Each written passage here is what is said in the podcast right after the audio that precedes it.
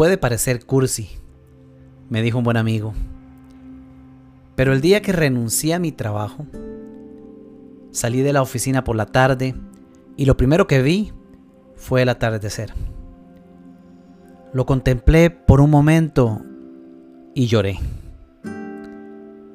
Se vinieron las lágrimas a mis ojos porque ahí mismo me pregunté cómo es posible que durante tantos años me haya permitido trabajar tanto que ni siquiera recuerdo cuándo fue la última vez que contemplé un atardecer así. La reflexión de mi amigo era sincera.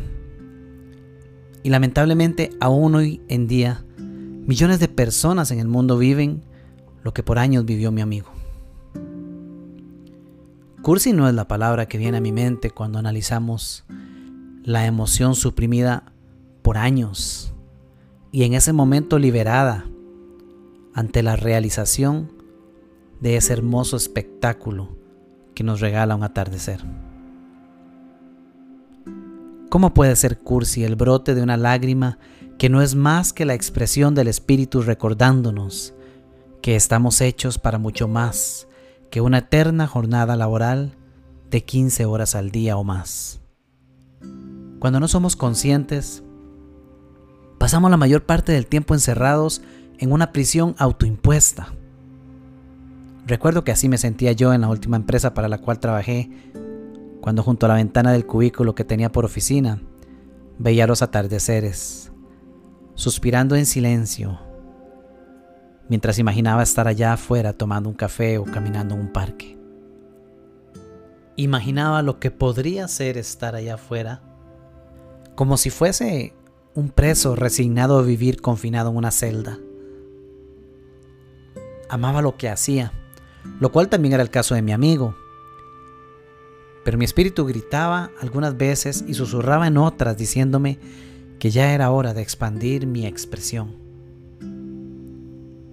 Lo irónico de esas prisiones autoimpuestas lo denota perfectamente el autor Ludwig Wittgenstein en una célebre frase que dice, un hombre estará preso en una habitación con una puerta que está sin candado y abre hacia adentro, hasta tanto se le ocurra jalar la puerta en vez de empujarla. La salida de estas prisiones se da hacia el interior, pero hasta no ser conscientes empujamos sin éxito esperando encontrar las respuestas afuera. La buena noticia es que, al escuchar estas palabras, ya sabes que cualquiera que sea tu prisión autoimpuesta, la salida se logra hacia dentro de tu mente, no hacia el exterior de tus circunstancias.